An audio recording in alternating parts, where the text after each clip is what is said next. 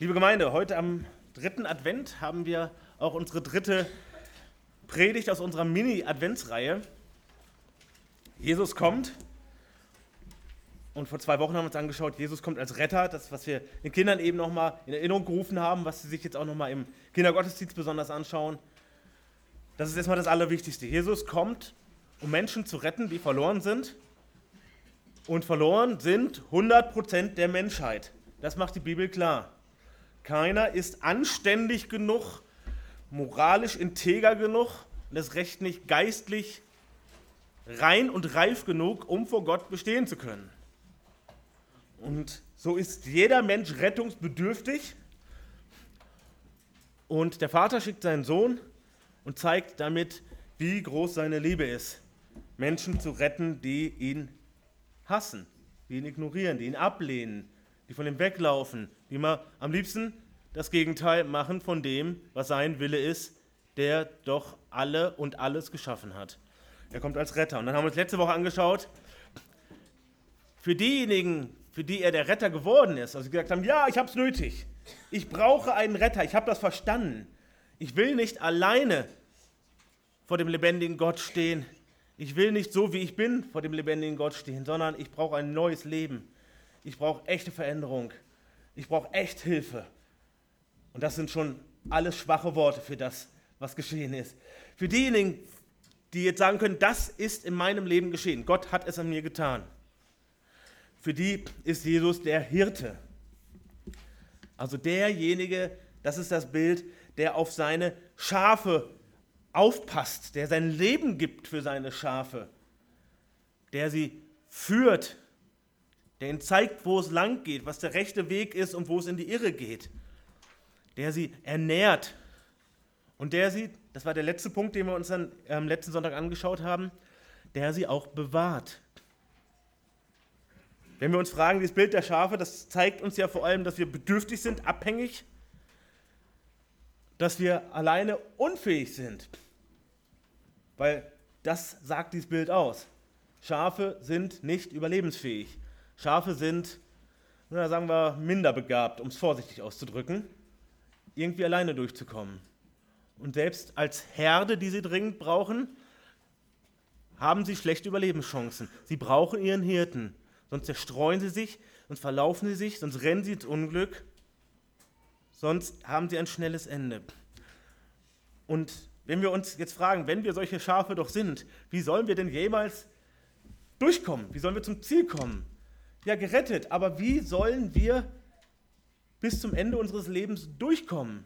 Geistlich, so beständig, so aufrichtig, wie wir es sein sollten, wo Gott sich so über uns erbarmt hat. Und die Bibel zeigt uns auf, und das haben wir uns letztes Mal auch angeschaut, ja, einerseits ist das auf jeden Fall die richtige Frage, weil das deutlich macht, dass uns die Verhältnisse klar sind, weil uns das klar macht, dass es eben nicht egal ist, wie wir vor dem lebendigen Gott leben, wenn er uns errettet hat. Das ist überhaupt nicht egal. Nochmal, was hat er für einen Preis für uns gezahlt? Was hat er für uns getan? einseitig im, im Liebesvorschuss, den wir niemals ausgleichen könnten. Wie kann es uns dann egal sein, wie wir leben? Und zum anderen, wenn wir uns realistisch betrachten im Licht der Bibel, sehen wir, da ist noch so viel Luft nach oben. Und auch das ist ein sehr harmloser Begriff eigentlich.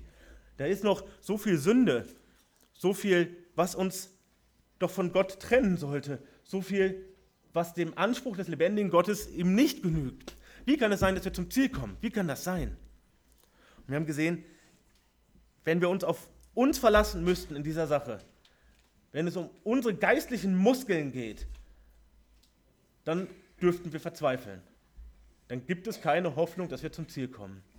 Aber Gottes Wort zeigt uns auf, der Hirte ist es auch, der seine Schafe zum Ziel bringt, der sie bewahrt, der sie nicht dauerhaft falsche Wege laufen lässt, der erträgt, wie schwer erziehbar sie sind, wie bockig sie oft sind. Es ist ihm nicht egal, aber er ist treu. Und was er angefangen hat, das bringt er zum Abschluss. Und das haben wir uns am Mittwoch auch noch mal im Gemeindeseminar angeschaut, ganz intensiv. Wie sicher ist das mit dem Heil? Wie sicher ist es, dass ein Schaf wirklich nach Hause kommt? Wir haben gesehen, es ist völlig sicher. Es ist völlig sicher, Und wenn wir die Bibel im Zusammenhang lesen, dürfen wir uns dessen auch gewiss sein. Und wir dürfen auch nochmal herzlich einladen, wenn ihr nicht dabei wart, hört bitte die Seminar nach, weil es eine, eine ganz grundlegende Lehre ist, die wichtig ist für unser Glaubensleben und auch für viele seelsorgerliche Fragen. Das ist die Frage, drehen wir uns um uns selber, weil wir immer Angst haben, bin ich noch gut genug für Gott? Oder schauen wir realistisch kritisch auf unser Leben und sagen, wow, Herr, bitte vergib mir. Vergib mir, ich habe schon wieder hier nicht das getan, was richtig war und ich bereue es. Aber ich muss keine Angst vor dir haben dabei. Ich weiß, wie du als, als liebender Vater mich erträgst und zugleich liebst und mich durchbringst. Und so schauen wir uns jetzt in der dritten und letzten Predigt dieser Mini-Predigtreihe an, Jesus als den Vollender. Jesus der Retter, Jesus der Hirte und jetzt Jesus Christus der Vollender.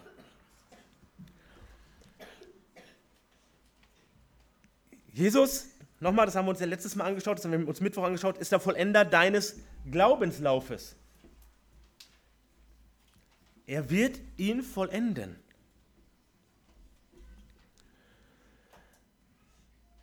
Und wir wollen heute in einer ganz klar thematischen Predigt, ähm, wo wir uns drei ähm, Stellen der Bibel anschauen, zu drei Unterpunkten, uns anschauen mit einem klaren Blick Christus als das Omega, also als das Ende, als derjenige, der es zu Ende bringt. Jesus ist derjenige, der das letzte Wort hat, der auch das erste Wort hatte, nämlich als der Schöpfer, als derjenige, der für dein neues Leben bezahlt hat. Also für dein biologisches Leben war er derjenige, der das erste Wort hatte. Für dein geistliches Leben war er der, der das erste Wort hatte. Für die ganze Welt, für die Schöpfung war er derjenige, der das erste Wort hat. Aber er hat auch das letzte Wort. Und so wichtig es ist zu schauen, zurück auf den Anfang, wie wichtig das ist, dass er der Anfänger ist in allem, so ist es auch ganz wichtig, nach vorne zu schauen, also in die, in die Zukunft. Er wird das letzte Wort haben. Das letzte Wort über die Weltgeschichte. Er hat das letzte Wort über die Weltgeschichte. Und das verlieren wir schnell aus dem Blick, bei dem, was hier gerade alles passiert, auch in unserem Land. Mit einer extrem ideologischen Politik,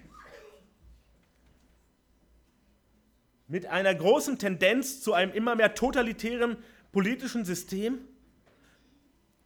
Und wenn wir zurückschauen, zum Beispiel auf das große kommunistische System, also groß in Anführungszeichen, großspurig, sehen wir, wie Gott es auch zerschlagen hat. In so kurzer Zeit. Keiner hätte das gedacht, dass die Tausenden von Atomraketen, Millionen von Soldaten, all das in so kurzer Zeit zusammenbrechen könnte. Und Gott zeigt auf, er ist der Herr der Weltgeschichte. Und er hat nicht nur das letzte Wort über den traditionellen Kommunismus und ganz sicher auch über den neuen Kommunismus, auch über jede andere Ideologie, über jede Lüge, über jede Religion. Er hat das letzte Wort über die Weltgeschichte, ja. Und er hat das letzte Wort über die Heilsgeschichte. Er vollendet die Heilsgeschichte. Auch da, wir müssen letztlich nicht zittern, wenn uns Gott die Zukunft aufzeigt in den großen Linien, wie er die Heilsgeschichte zum Ziel bringt. Da sehen wir, Gott hat es ganz fest in der Hand.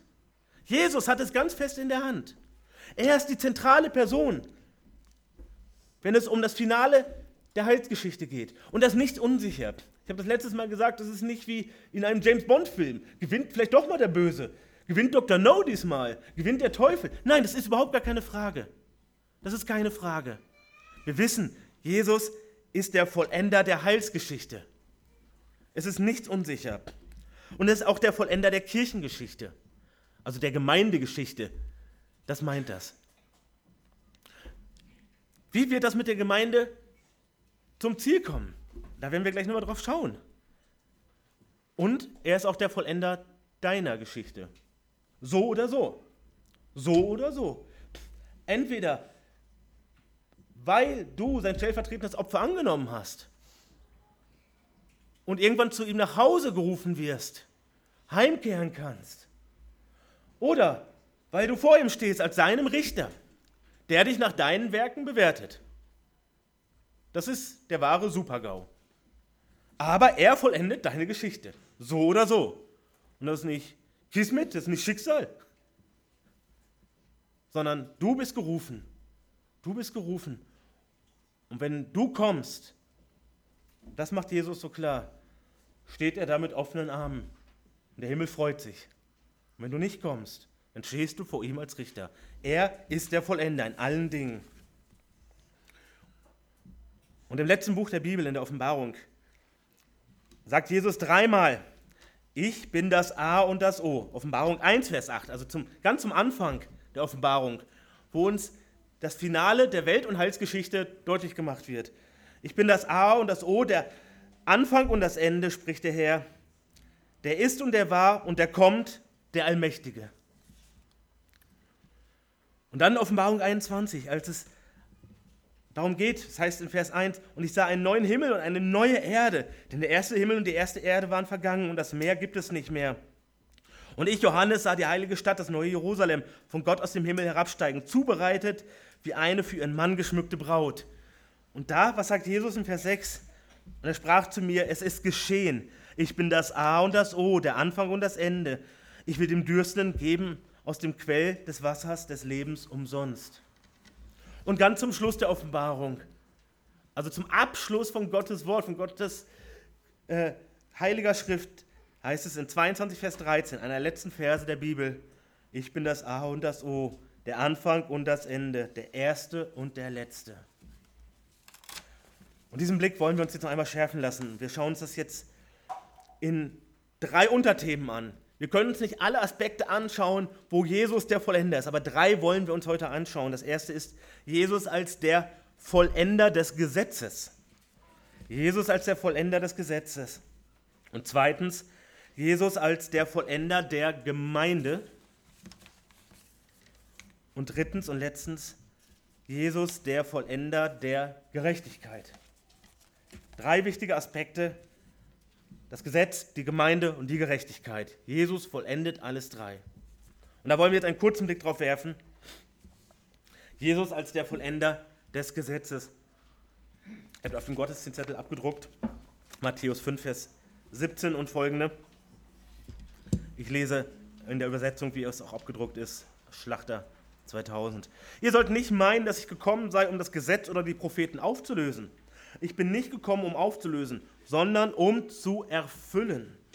Denn wahrlich, ich sage euch, bis Himmel und Erde vergangen sind, wird nicht ein Buchstabe noch ein einziges Strichlein vom Gesetz vergehen, bis alles geschehen ist. Wer nun eines von diesen kleinsten Geboten auflöst und die Leute so lehrt, der wird der Kleinste genannt werden im Reich der Himmel.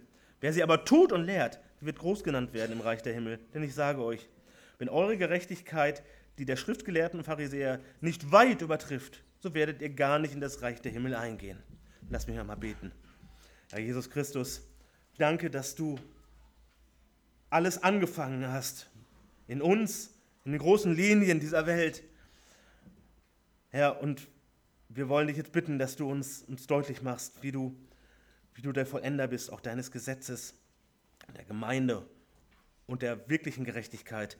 Herr, lass uns ganz stark blicken auf dich, dass du groß wirst, Herr, auch in unseren Augen, Herr, in unserem Verstehen, dass wir erkennen, was unser Herr alles tut, Herr, und auch in Zukunft noch tun wird.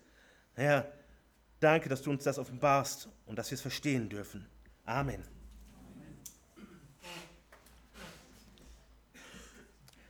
Wir müssen jetzt einmal drauf schauen, wenn Jesus hier sagt, er ist nicht gekommen, um das Gesetz und die Propheten aufzulösen, sondern um es zu erfüllen. Was bedeutet das? Wie ist das erstmal mit dem Gesetz und der Rechtfertigung? Das müssen wir uns nochmal in Erinnerung rufen lassen. Und ich möchte einmal lesen aus, aus Römer 2, was uns das so deutlich macht. Römer 2 ab Vers 11 heißt es, denn bei Gott gibt es kein Ansehen der Person. Das bedeutet letztlich, Gott schaut nicht drauf, wer du bist, im Sinne von, bist du reich oder arm, Hast du eine tolle Ausbildung oder nicht? Wie bist du angesehen vor den Leuten? Bist du jung oder alt? Das interessiert ihn nicht. Wir Menschen machen Unterschiede. Aber Gott macht das nicht. Denn bei Gott gibt es kein Ansehen der Person. Alle nämlich, die ohne Gesetz gesündigt haben, werden auch ohne Gesetz verloren gehen. Also, wenn du das Gesetz Gottes nicht kanntest und du hast gesündigt, ja, dann wirst du auch ohne Gesetz verloren gehen. Die unter dem Gesetz gesündigt haben, werden durch das Gesetz verurteilt werden. Also, wenn du Gottes Gesetz gekannt hast und das trotzdem nicht das getan, was du tun solltest, dann wirst du dafür gerichtet. Du wusstest, was richtig und falsch ist, hast eine ganz besondere Verantwortung und wenn du es dann nicht tust, ganz klar, das kennen wir aus ganz schwacher Variante von unserem weltlichen Gesetz. Ja, du weißt, Klauen ist verboten, du klaust trotzdem, das sorgt für Konsequenzen, du wirst verurteilt werden. Und bei Gott ist nicht die Frage, ob wir erwischt werden. Er weiß immer, was wir getan haben. Okay. Vers 13. Denn vor Gott sind nicht die gerecht, welche das Gesetz hören, sondern die, welche das Gesetz befolgen, sollen gerechtfertigt werden. Also, Gott sagt, der normale Weg ist erstmal, tu das Gesetz, um gerechtfertigt zu werden, um gerecht gesprochen zu werden vor mir. Ich zeige dir meinen Maßstab, befolge ihn. Und nochmal, das ist nicht ein Angebot, eine moralische Diskussionsgrundlage oder ähnliches. Es ist ein Gesetz. Ein gültiges Gesetz, ein zeitlos gültiges Gesetz. Nicht eine Option, wo man sagt, ja, das finde ich gut, das nehme ich so aus dem Gesetz an und das nehme ich vielleicht weg oder so. Das ist keine Option. Und Gottes Herrschaft ist keine Demokratie. Definitiv nicht. Es geht nicht darum, Gesetze abzuwählen, sondern das Gesetz steht. Wie ein Fels.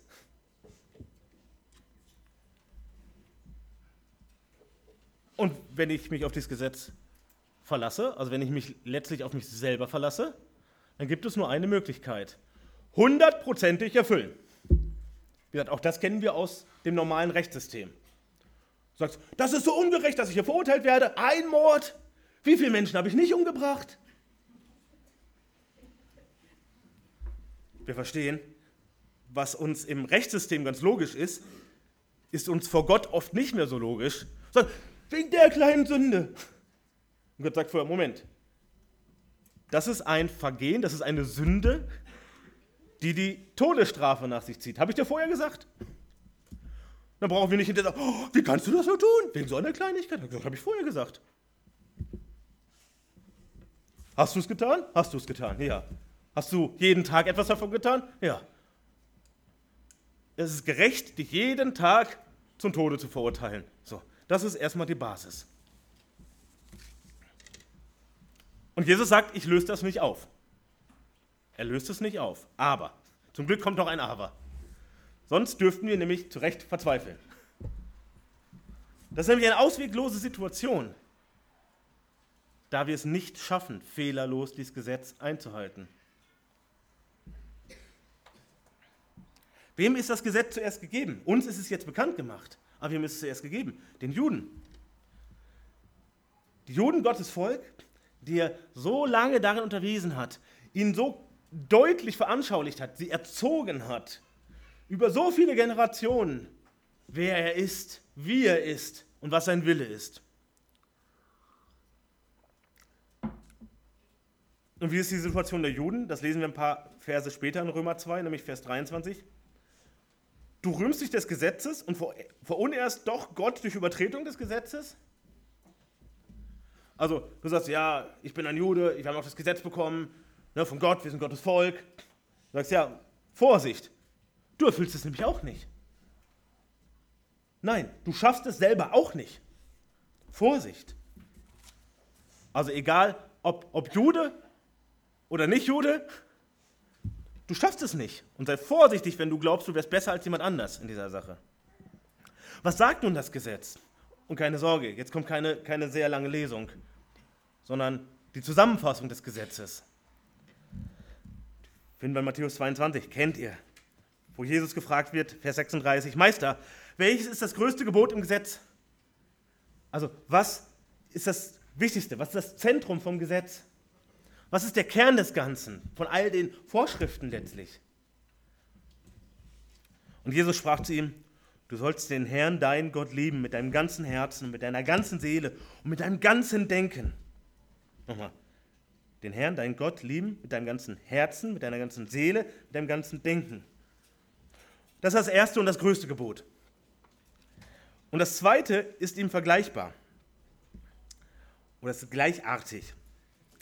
Du sollst deinen Nächsten lieben wie dich selbst. An diesen zwei Geboten hängt das ganze Gesetz und die Propheten. Gottes Wille konzentriert auf zwei Sätze. Das ist es. Und das ist das im Kern, was wir nicht schaffen einzuhalten. Das, woran wir scheitern. Warum? Das ist nicht Hobbymodus. Das ist nicht Teilzeit.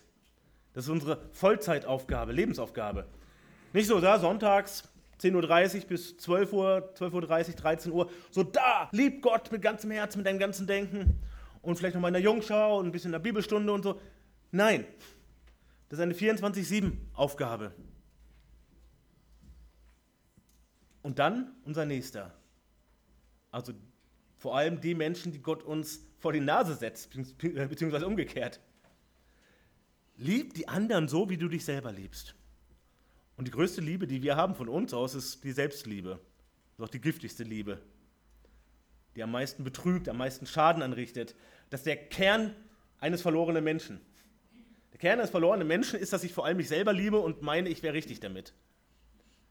Deshalb ganz kurz, wenn ihr aus sogenannten christlichen Kreisen mal hören solltet, wir müssen erstmal lernen, uns selbst zu lieben, bevor wir Gott lieben können. Das ist Gift und Lüge und Schund. Nichts können wir so gut wie uns selber lieben. Und selbst wenn wir gerade in, in einer schlimm depressiven Phase sind, ist das sozusagen nur das gleiche Programm einmal auf den Kopf gestellt. Weil wir drehen uns auch nur um uns selber. Oh, ich bin nicht gut genug. Oh, reicht's aus, keiner hat mich lieb. Ich schaue wieder nur auf mich selber. Und das andere ist, oh, so, so schlimm bin ich ja nicht wie der andere. Und wie kann ich, mh, hm, wie kann ich ehrlich erscheinen wenigstens, aber hier gut durchkommen? Wie kann ich mein Reichtum vermehren, mein Ansehen, mein auch. Oh. Okay, also das Gesetz sagt, so wie du normalerweise tickst, brauchst du eigentlich gar nicht erst anfangen.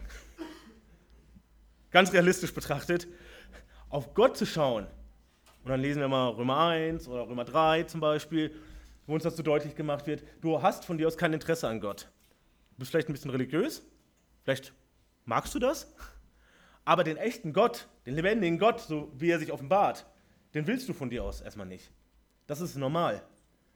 Und dein Nächster ist eigentlich dich, äh, für dich nur von Interesse, wenn es zu deinem Vorteil ist.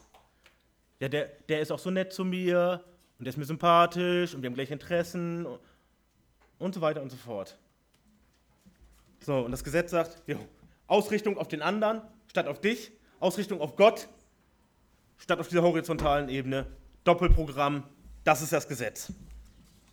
Aber was ist aber nun der Sinn des Gesetzes, wenn wir sagen, ja, wir, wir schaffen es doch nicht? Und das sagt uns die Bibel auch. Du wirst daran scheitern. Das bleibt aber der Maßstab. Und das macht Gott nicht, um uns zu ärgern oder um uns, ähm, um uns zu, zu verletzen. Warum? Gott liebt uns. Das haben wir uns angeschaut. Nochmal, vorletzten Sonntag so ganz krass deutlich. Gott gibt das Liebste, was er hat und lässt seinen Sohn schrecklich leiden für Menschen wie dich und mich. Also gibt er auch das Gesetz nicht aus irgendeinem Sadismus, dass ihm Spaß macht, uns, äh, uns verzweifeln zu lassen. Nein. Ich lese nochmal aus Römer. Römer ist so ein zentraler Text hier. Und deshalb müssen wir immer wieder draufkommen, um Matthäus 5 zu verstehen. Wie meint er das denn, das Gesetz zu erfüllen? Was ist erstmal der Sinn des Gesetzes? Römer 3, Vers 19. Wir wissen aber, dass das Gesetz alles, was es spricht, zu denen sagt, die unter dem Gesetz sind, damit jeder Mund verstopft werde und alle Welt vor Gott schuldig sei weil aus Werken des Gesetzes kein Fleisch vor ihm gerechtfertigt werden kann. Also jetzt mal ganz deutlich, du kommst nicht in den Himmel, weil du es schaffst, das Gesetz zu halten. Deshalb ist Gesetzlichkeit auch eine dramatische Lüge und eine krasse Irrlehre. So, aber der Satz ist zum Glück noch nicht fertig. Denn durch das Gesetz kommt Erkenntnis der Sünde.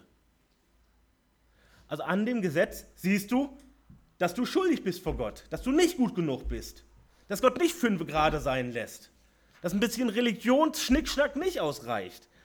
dass ein bisschen moralisches Engagement nicht ausreicht.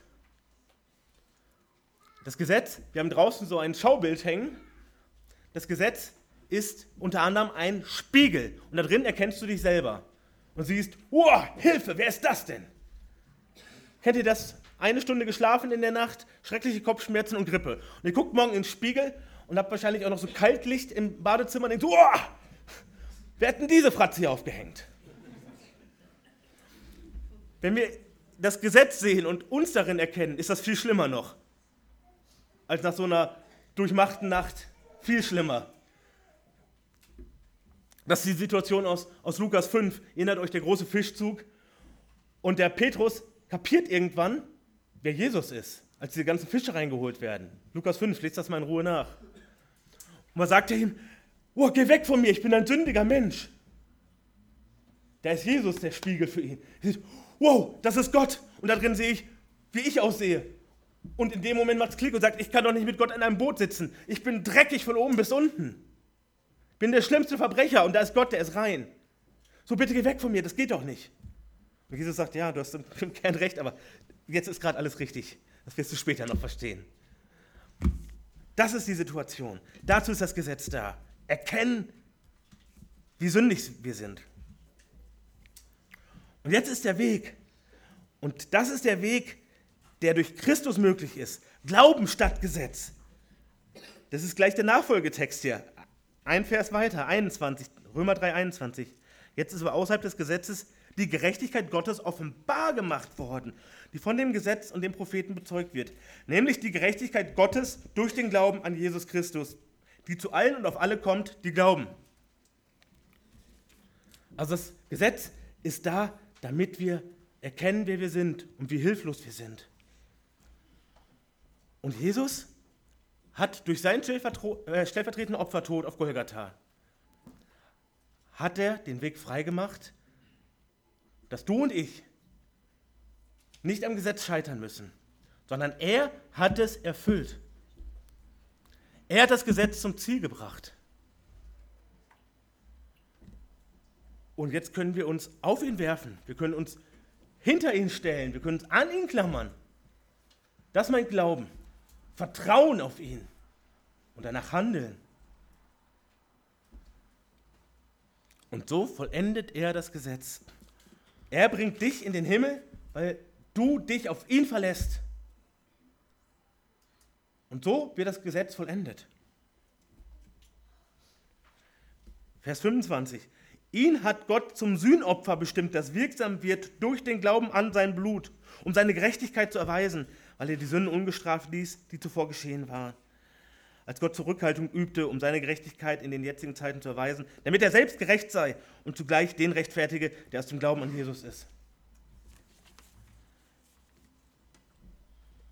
Ja, auch mit Jesus wirst du nicht das Gesetz erfüllen. Brauchst du aber auch gar nicht mehr. Denn er hat das Gesetz erfüllt. Und zukünftig wird das Gesetz weiterhin ein Spiegel für dich sein, in dem du vor dir selbst erschrickst, aber nicht mehr verzweifeln musst. Das ist der Unterschied. Ohne Jesus musst du verzweifeln daran, wenn du ins Gesetz guckst und dich erkennst, dann ist es hoffnungslos. Aber mit Jesus siehst du, oh Herr, bitte wirke weiter an mir und bitte vergib mir und bitte lass mich erkennen, wie ernst das doch ist, ich möchte dir keinen Kummer bereiten. Aber wie gut zu wissen, dass du alles vorher wusstest, auch auf wen du dich hier eingelassen hast. Und dass du trotzdem Ja gesagt hast zu mir. Und dass du mich zum Ziel bringen wirst. Und du hast dieses Gesetz schon längst erfüllt. Und wir haben jetzt das Gesetz des Christus. Ja, wir haben auch noch Gesetz. Kennt ihr Galater 6, Vers 2? Einer trage des anderen Last. Und so sollt ihr das Gesetz des Christus erfüllen. Er gibt uns ein Gebot untereinander, dass wir einander lieben sollen. Und das ist immer praktisch und konkret und eine Entscheidungsfrage. Mit dem Gesetz haben wir dann noch zu tun.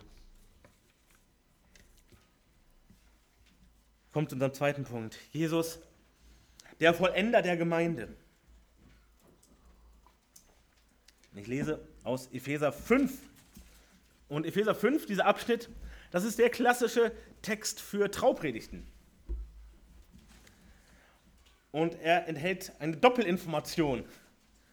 Eine Information über Jesus und seine Gemeinde, über das Verhältnis und über Gottes Willen für unser Zusammenleben von Mann und Frau.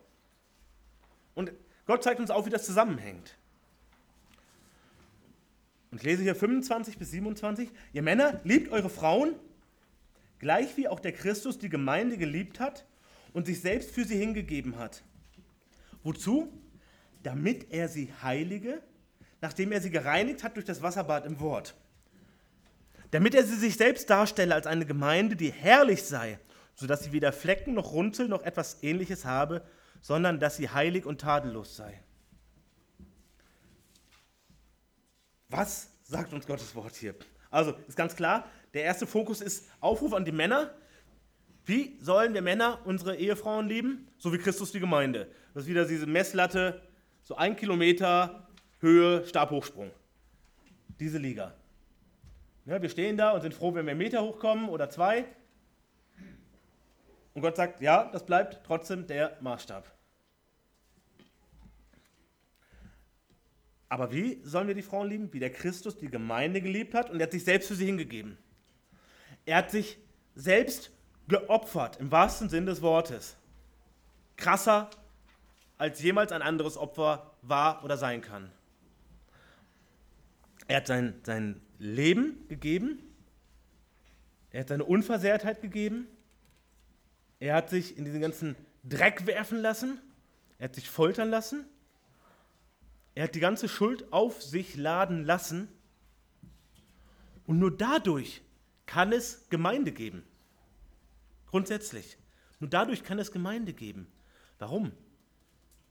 Weil die Gemeinde gehört immer Jesus selber. Und die Gemeinde setzt sich zusammen aus Menschen, die gerettet wurden von Jesus. Sozusagen eine, eine Versammlung der Geretteten. Eine Versammlung der Schafe.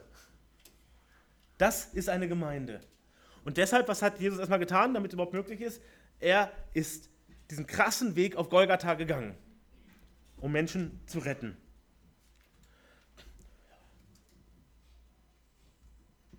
Und wozu? Damit er sie heilige, damit er sie absondere.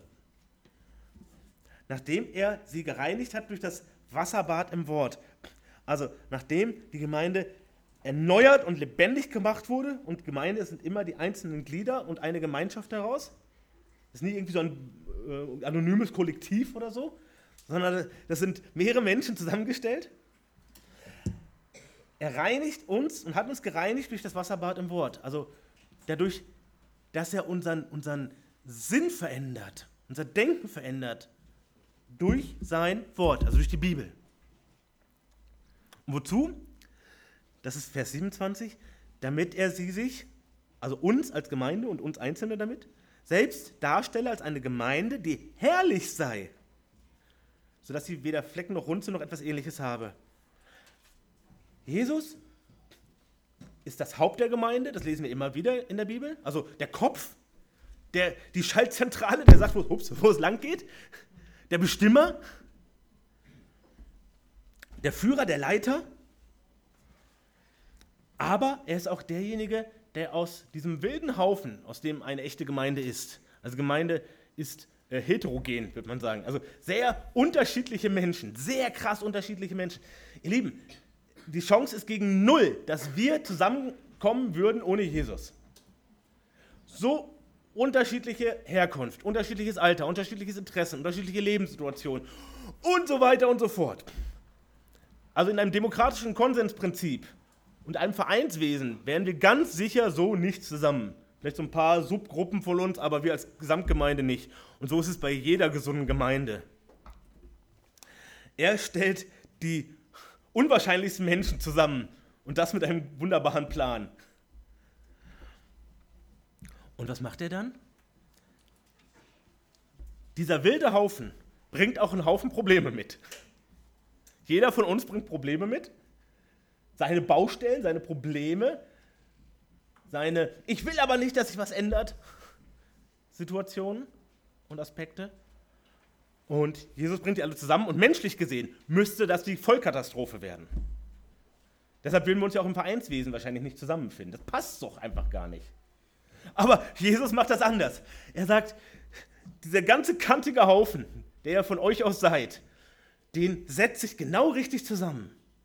Und den schleife ich, jeden von euch und dieses Gesamtwerk der Gemeinde, also der Ortsgemeinde und der weltweiten Gemeinde, ich mache euch immer hübscher. Ich mache euch immer reifer, immer fähiger, verständiger, demütiger. Ich bleibe an euch dran. Und zwar so lange, bis ihr heilig und tadellos seid. Du fragst vielleicht, wie, wie soll das alles werden? Wie soll das werden mit unserem momentan so rasanten Gemeindewachstum? Da ist ganz viel Freude und aber auch ganz viel Fragezeichen zum Beispiel. Vielleicht bist du in einer anderen Gemeinde, fragst dich auch, wie soll das werden mit dieser oder jener Situation? Mit den jungen Leuten, die gerade nur Flausen im Kopf haben oder die alten Leute, die nicht bereit sind, sich geistlich zu bewegen oder, oder, oder. Den offenen Fragen, den schwierigen Personen, den passiven Männern, den hyperaktiven Frauen, wie auch immer. Wie soll das alles werden? Und Gottes Wort macht hier deutlich, es können echte Probleme entstehen. Und in, in den Sendschreiben macht Jesus auch deutlich, Ortsgemeinden werden auch manchmal dicht gemacht. Das kann passieren, ja. Aber insgesamt, seine Gemeinde ist behütet. Die Pforten des Totenreichs sollen sie nicht überwältigen, Matthäus 16. Die Gemeinde insgesamt geht nicht verloren. Und wo auch eine Ortsgemeinde bereit ist, sich an diesem Kopf Jesus auszurichten und bereit ist, auch die Probleme transparent zu machen. Also im Sinne von, Herr, wir haben hier wirklich diese Probleme. Und wir wollen es weder voreinander noch vor dir hier falsch schönreden. Hier haben wir diese und jene Baustellen. Hier haben wir Probleme, hier haben wir Nöte. Hier laufen Dinge schief. Und wir wissen aber nicht, wie es anders wird. Da darfst du dich hundertprozentig drauf verlassen, wo diese Bereitschaft da ist und es angegangen wird. Jesus sorgt dafür, dass sogar die Ortsgemeinde zum Ziel kommt. Und zum Ziel kommt heißt nicht, dass sie in 200 Jahren noch existiert, wenn der Herr noch nicht gekommen ist. Das heißt es nicht. Aber dass er uns zurechtbringt miteinander. Ja, aus unserem chaotischen Haufen schwieriger Charaktere macht er ein wunderschönes Bild, wo es nicht zu tadeln gibt, und zwar aus Gottes Perspektive, nicht aus menschlicher. Wo aus Sicht des heiligen Gottes es kein Aber gibt. Nein, ihr seid ja schon ganz nette Gemeinde, aber. Das Aber ist noch da. Das Aber wird bis zur Ziellinie weggeschliffen, weggenommen. Was, was kommt weg? Die Flecken und die Runzeln. Das Bild einer Braut, die ähm, nicht dem Schönheitsideal entspricht. Und dem Sinn handelt der Herr als, als Handwerker, der uns schleift, nicht nur als Kosmetiker. Es wird nicht einfach übertüncht. Es wird alles heil gemacht. Wie beruhigend, auch für uns als Gemeindeleitung. Gott übergibt uns allen in der Gemeinde viel Verantwortung für seinen Leib. Aber das Gute ist, wir wissen, er bringt es zum Ziel. Jetzt schauen wir auf unseren dritten und letzten Punkt. Jesus, der Vollender der Gerechtigkeit.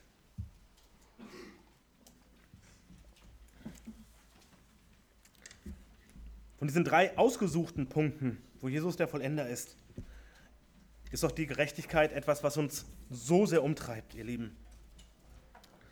Denn wir sehen, wie viel Ungerechtigkeit passiert. Wir sehen schon, das hatten wir eben, wie viel Ungerechtigkeit wir selber noch tun und erschrecken hoffentlich darüber immer wieder.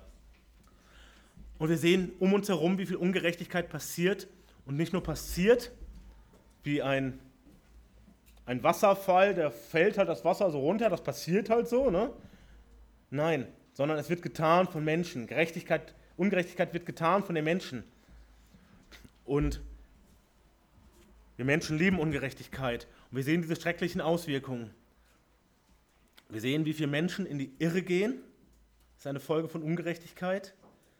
Wie viele Menschen äußerlich und innerlich leiden. Wir sehen das oft festgemacht an schrecklichen Bildern, die aber nur die, die Oberfläche sind von dieser Ungerechtigkeit. Wir sehen die Ungerechtigkeit von 100.000 ermordeten Kindern pro Jahr in Deutschland. Die dürfen noch nicht mal den Mutterleib verlassen und werden schon umgebracht. Und das ist nur ein Aspekt. Wir sehen weltweit, wie Männer, Frauen und Kinder verfolgt werden, geschlagen werden, eingesperrt und gequält werden, misshandelt und missbraucht werden, betrogen und belogen werden. So viel Ungerechtigkeit in der Welt. Und immer wieder kommt auch diese Frage, und das ist ein klassisches Thema in evangelistischen Vorträgen, wie kann Gott das zulassen? Was ist mit dem Leid? Und auch wenn das nicht die vollständige Antwort ist, ganz klar ist, dieses Leid ist nicht von Gott gemacht, sondern das ist von uns gemacht. Das ist die Frucht der Gottlosigkeit. Und wie lange erträgt Gott noch diese Ungerechtigkeit? In dem Psalm immer wieder rufen Menschen in dem Psalmen, Herr, wie lange noch? Wie lange noch diese Ungerechtigkeit? Wann sprichst du dein Gericht? Wann setzt du dem ein Stoppzeichen? Das ist etwas, was den, den Hiob auch umgetrieben hat. Er, der dieses Gottvertrauen doch so hatte, aber auch durch das äußere Leid sich so erschüttern ließ. Wie lange noch? Wen alles noch? Alle, die ich lieb gehabt habe, tot oder fallen mir in den Rücken. Alles, was ich hatte, ist weg. Wie lange noch, Herr? Aber Jesus wird Gerechtigkeit schaffen. Jesus ist langmütig und das ist zugunsten all der Menschen. Warum? Weil wenn er jetzt schon die Gerechtigkeit vollendet, die Gerechtigkeit zum Ende bringt, die finale Gerechtigkeit, dann kann kein Mensch mehr Frieden mit ihm bekommen. Wir haben Gnadenzeit. Die Zeit der Gemeinde, also von Jesu ersten Kommen bis Jesu zweiten Kommen. Das ist die Gnadenzeit, die Gemeindezeit. Das ist die Zeit, wo Menschen noch umkehren können. Wo Menschen noch sagen können, bitte rette mich. Aber wenn die Gerechtigkeit vollständig hergestellt wird, dann ist die Zeit der Gnade vorbei. Und trotzdem ist das ja hoffnungsvoll. Es ist hoffnungsvoll, dass all die Ungerechtigkeit, die jetzt herrscht, dass sie gerichtet wird. Entweder die Schuldigen haben sie auf die Gnade geworfen. Das ist natürlich das Schönste, was geschieht. Doch wer selbst diese Gnade ignoriert, also kann sagen, wenn, wenn du sowas wie Feinde hast, Menschen, die dich wirklich hassen, die dir wirklich Verderben wünschen, vielleicht sogar was dazu beitragen, das Schönste, was doch passieren könnte, wenn daraus ein Bruder oder eine Schwester wird und alles vom Kopf auf die Füße gestellt wird. Aber wenn solche Personen selbst das ignorieren, selbst den Rettungsruf ignorieren, wie gut ist es doch zu wissen, dass Gott diese Gerechtigkeit schafft. In Malachi 3 geht es eben darum. Da ist es in Malachi 3, Vers 2, ihr habt das ja abgedruckt. Wer aber wird den Tag seines Kommens ertragen? Und wer wird bestehen, wenn er erscheint? Keiner von sich aus. Keiner. Denn er ist wie das Feuer des Silberschmelzers und wie die Lauge der Wäscher. Zwei krasse Bilder. Er wird sitzen und schmelzen und das Silber reinigen. Er wird die Söhne Levis reinigen und sie läutern, wie das Gold und das Silber. Dann werden sie dem Herrn Opfergaben darbringen in Gerechtigkeit. Das ist nur verheißungsvoll, denn wir sehen, wie Gott im Rahmen seiner Gerechtigkeit auch die Seinen zurechtbringt. Wir haben uns das vor kurzem in der Predigt angeschaut, wie die, das Gericht über Gottes Gemeinde, was auch hier langsam anfängt. Das Gericht über Gottes Gemeinde ist ein Segen, weil die Scheinheiligen, die rennen weg, denen wird das Pflaster zu heiß. Und die Heiligen, denen wird geholfen, dass sie sich auf das Wichtigste konzentrieren. Die erkennen, was wirklich wichtig ist dass all der, der Schnickschnack außenrum, oh, was für ein schönes Gemeindehaus, oh, was für ein schönes Essen, oh, bist du schön angezogen heute, bla bla bla bla bla. Unwichtig. Worauf kommt es an? Auf Jesus allein, auf sein Wort. Streb danach, Gottes Ehre zu mehren mit deinem Leben, zu wachsen in seiner Wahrheit. Und das ganze Zeug drumherum kann auch ganz nett sein, aber das ist überhaupt nicht wichtig. Und deshalb ist die, die äh, ähm, Drangsalzzeit ist die Notzeit etwas richtig Gutes für die Gemeinde, haben wir uns angeschaut. Und so ist es auch für sein Volk. Aber wie ist es jetzt für die, die ohne ihn sind? Nochmal, die nicht zu ihm gehören, die nicht ihm nahe sind, die nicht lieben. Das sehen wir ab Vers 18. Dann werdet ihr wieder sehen, was für ein Unterschied besteht zwischen dem Gerechten und dem Gesetzlosen, zwischen dem, der Gott dient und dem, der ihm nicht dient. Das ist das Thema von Heiligabend.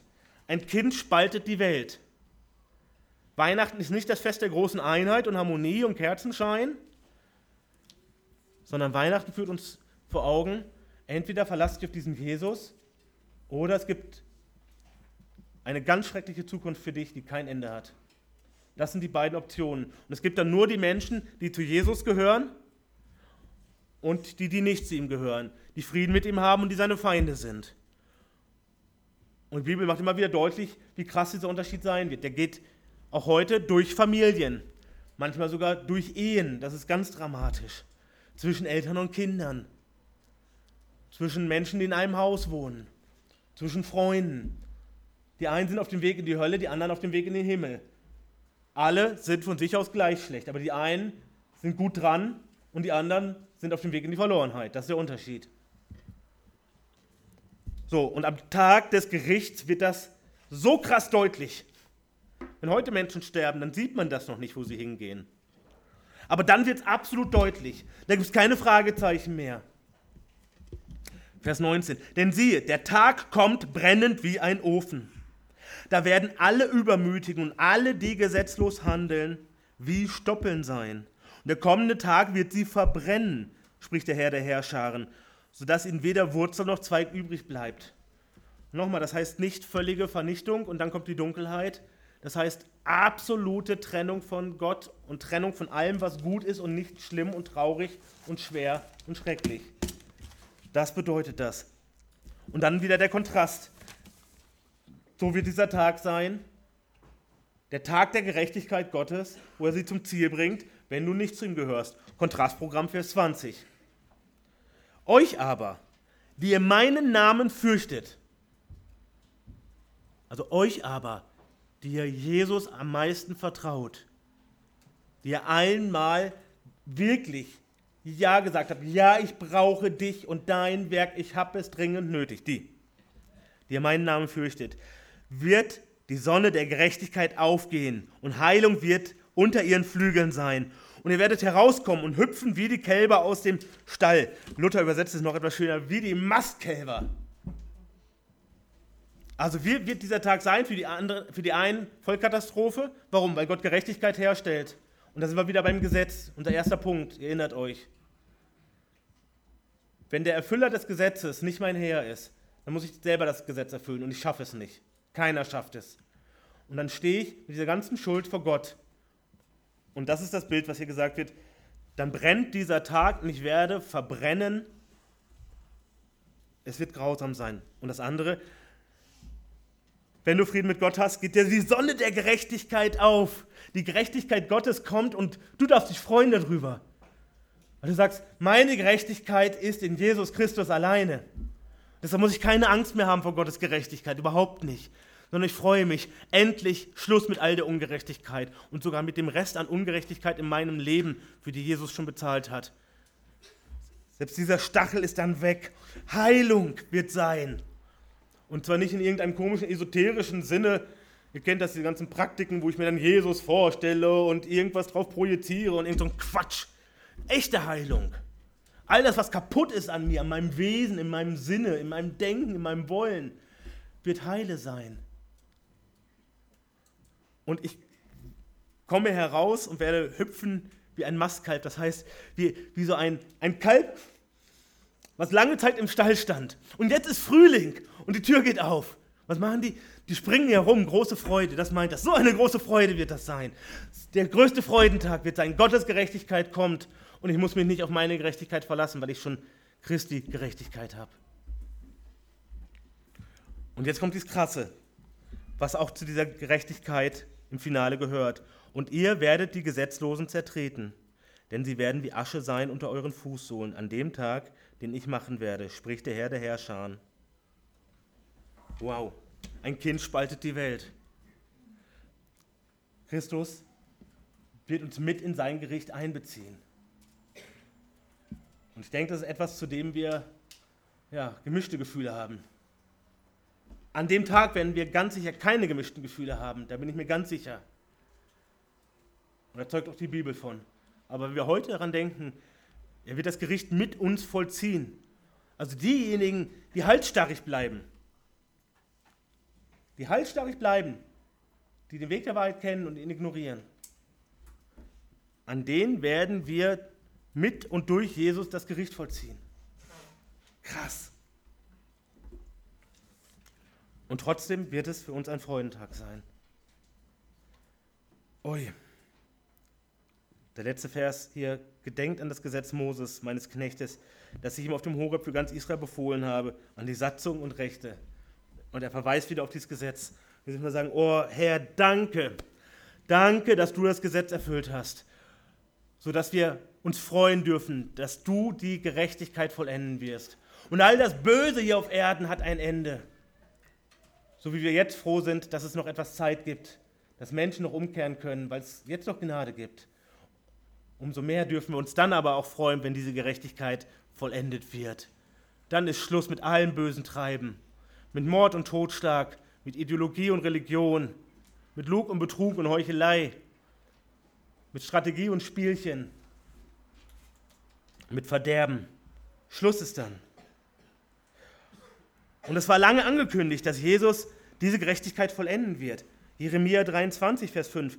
Siehe, es kommen Tage, spricht der Herr, da werde ich dem David einen gerechten Spross erwecken. Der wird als König regieren und weise handeln und wird Recht und Gerechtigkeit schaffen auf Erden. Und er wiederholt das nochmal in 33, 15. Jeremia 33, 15 nochmal. War lange angekündigt. Ihr Lieben, wie gut, dass Jesus nicht nur das erste Wort hat und hatte. Dass er alles angefangen hat. Wie gut, dass er alles zum Ziel bringt.